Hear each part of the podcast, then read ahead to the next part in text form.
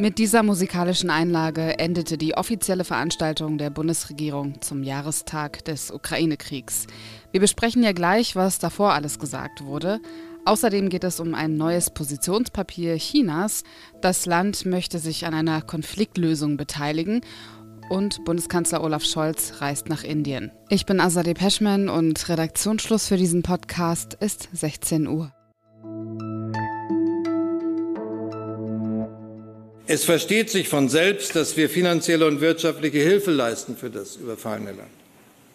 Dass mehr als eine Million Ukrainerinnen und Ukrainer bei uns Zuflucht gefunden haben. Und ich bin allen Deutschen, allen Menschen in unserem Land dankbar, dass sie sich in so großer Zahl für die Opfer dieses Krieges einsetzen, Flüchtlinge aus der Ukraine unterstützen, Partnergemeinden in der Ukraine helfen und das auch weiterhin tun werden. Bundespräsident Frank-Walter Steinmeier war das. Er hielt heute im Schloss Bellevue eine Rede. Anlass ist der Jahrestag des Überfalls Russlands auf die Ukraine. Bei der Veranstaltung war der ukrainische Botschafter in Deutschland Oleksiy Makajew anwesend. Außerdem haben Bundeskanzler Olaf Scholz und Mitglieder seines Kabinetts teilgenommen. Steinmeier betonte in seiner Rede, dass sich die Ukraine auf Deutschland verlassen kann, und zwar nicht nur auf Deutsch, sondern auch auf Ukrainisch. Von Russland forderte er, dass sie ihre Truppen aus der Ukraine abziehen sollen. Es könne keinen Sieg geben in einem verbrecherischen Krieg. Von dem ukrainischen Präsidenten Volodymyr Zelensky wurde eine Videobotschaft eingespielt. Die bestehende Sicherheitsarchitektur der Welt ist gescheitert. Die alte europäische Hoffnung, dass wirtschaftliche Beziehungen russische Panzerkolonnen aufhalten könnten, ist nicht aufgegangen. Aber es gab auch etwas, was funktionierte. Vor allem die Einheit, die Einheit der Ukraine, Deutschlands und der ganzen freien Welt. Zelensky bleibt optimistisch. 2023 ist für ihn das Jahr des Sieges. In seiner eigenen Rede an das ukrainische Volk gerichtet, versprach er, dass alle Territorien befreit würden und dass die Millionen geflüchteter Ukrainerinnen wieder in ihr Heimatland zurückkehren können. In der Ukraine sind für den heutigen Tag Gedenkfeiern, Mahnwachen und andere Veranstaltungen geplant, um an die Opfer des Krieges zu erinnern. Anfang der Woche hat China angekündigt, sich an einer Lösung des Ukraine-Konflikts beteiligen zu wollen. Chinas Spitzendiplomat Wang Yi war in Moskau und hat Wladimir Putin getroffen. Wir haben darüber auch schon in der Frühfolge am Mittwoch berichtet. Für heute hat China angekündigt, ein Positionspapier für eine, wie es heißt, politische Lösung der Ukraine-Krise vorzulegen, den Zwölf-Punkte-Plan. Steffen Richter ist Redakteur für internationale Politik bei Zeit Online, kennt sich mit China sehr gut aus und hat sich diesen Zwölf-Punkte-Plan genauer angesehen. Hallo Steffen. Hallo Asade. Was genau steht in diesem Positionspapier? Ja, also dieses Zwölf-Punkte-Papier ist äh, erstmal kein Friedensplan, es ist auch kein wirklicher Plan als solcher, sondern es ist eben ein Positionspapier, wie du sagst, und so war es von offiziellen Stellen in China in der Regel auch zuvor angekündigt worden.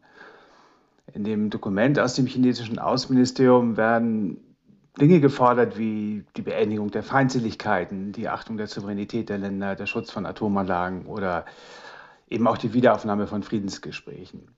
Und ähm, es gibt auch einen an Russland gerichteten Warnhinweis, ohne dass Russland erwähnt wird, nämlich wörtlich die Androhung oder der Einsatz von Atomwaffen sollte bekämpft werden. Damit kommt China seiner Verantwortung als Nuklearmacht eindeutig nach.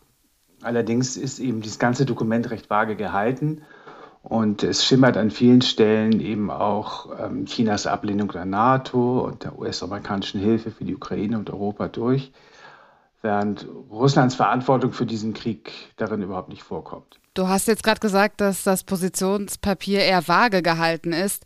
Wie ernst meint denn die chinesische Regierung es, diesen Konflikt wirklich lösen zu wollen? Sie haben ja bisher, zumindest öffentlich, Russland auch nicht kritisiert.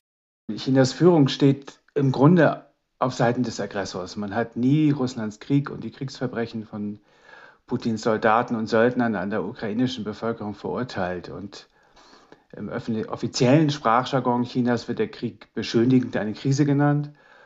und auch Russlands Narrativ direkt übernommen, dass die NATO und die USA Russland provoziert hätten und Putin gar keine andere Möglichkeit blieb. Und wer das Dokument liest, wird auch nicht auf die Idee kommen, dass China ein neutraler Vermittler im Ukraine-Krieg sein kann. Es stehen eben Sachen drin, die für die Ukraine vom Ende her gedacht ein Affront sind. Unter dem Punkt zum Beispiel Abkehr von der Mentalität des Kalten Krieges steht, ähm, dass Blockkonfrontationen verhindert werden sollten damit übernimmt China zum einen Russlands Argumentation, die Ukraine anzugreifen, und zum anderen heißt das vom Ende her gedacht eben, dass China möchte, dass die Ukraine keine Unterstützung von westlichen Ländern bekommen sollte.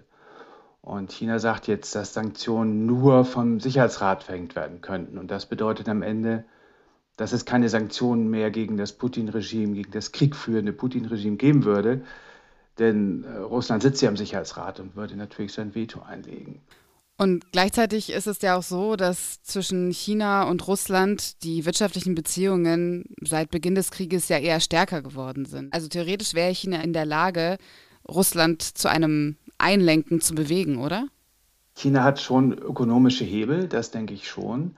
Aber man muss eben auch bedenken, in, in Russland sitzt, also mit Wladimir Putin und seiner kleinen Entourage um sich herum, das sind eben ein paar wenige Leute, die haben auch ihren eigenen Kopf. Und ich weiß nicht, ob die am Ende auf äh, China hören würden. Grundsätzlich ist es aber so, da hast du recht, wenn ein Land eigentlich einen Hebel hätte, Wladimir Putin und seine Leute irgendwie zu beeinflussen, dann ist es wohl die Volksrepublik China. Danke dir, Steffen. Bitte, gern. Bundeskanzler Olaf Scholz bricht für zwei Tage zu seinem Antrittsbesuch nach Indien auf. Dort trifft er in der Hauptstadt Neu-Delhi seinen indischen Amtskollegen Narendra Modi. Dann geht es weiter in die südindische Wirtschaftsmetropole Bangalore. Die Stadt gilt als Zentrum der indischen Hightech-Industrie. Auf seiner Reise wird Scholz von einer hochrangigen Wirtschaftsdelegation begleitet. In diesem Jahr hat Indien den Vorsitz in der G20. Im September findet dort das jährliche Gipfeltreffen der Staatengruppe statt. Was noch? Die Corona-Pandemie hatte ja nun wirklich auf sehr vielen Ebenen unterschiedliche Auswirkungen. Eine, die ich bisher nicht mitgedacht habe, Sprache. Es sind nämlich sehr viele neue Wörter entstanden, die wir so vorher nicht genutzt haben. Das Leibniz-Institut für deutsche Sprache hat seit April 2020 viele neue Substantive, Adjektive, Verben und Abkürzungen erfasst. Und es sind wirklich nicht wenige, über 2500 neue Corona-Wörter, wie zum Beispiel Boomerang-Kind. Das sind junge Erwachsene, die nach einer bestimmten Zeit nach dem Auszug erneut in den elterlichen Haushalt zurückkehren. Oder Covid-Hirn, das kannte ich unter Corona Brain. Das ist diese kognitive Beeinträchtigung, die manche nach einer Corona-Infektion verspüren.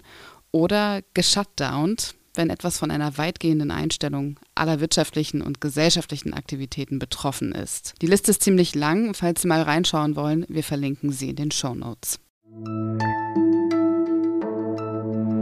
Und das war was jetzt bis hierhin. Morgen früh macht hier Lisa Kaspari weiter und spricht unter anderem über die Präsidentschaftswahlen in Nigeria, die morgen stattfinden. Ich bin Azadeh Peschman, Ihnen noch einen schönen Abend und ein schönes Wochenende.